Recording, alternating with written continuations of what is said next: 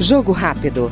Os projetos e ideias dos deputados federais. A cada nova edição você conhece a opinião e a participação do seu parlamentar na elaboração das leis e em defesa dos interesses da população.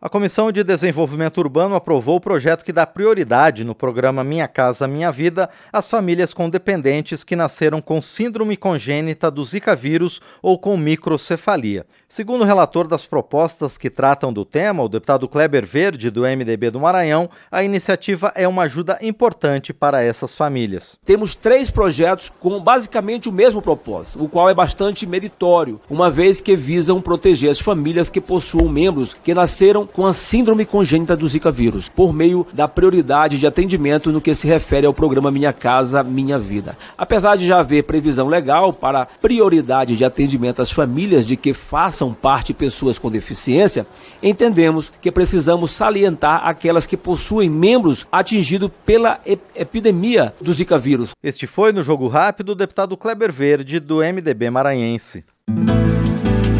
Jogo Rápido. Os projetos e ideias dos deputados federais. A cada nova edição você conhece a opinião e a participação do seu parlamentar na elaboração das leis e em defesa dos interesses da população.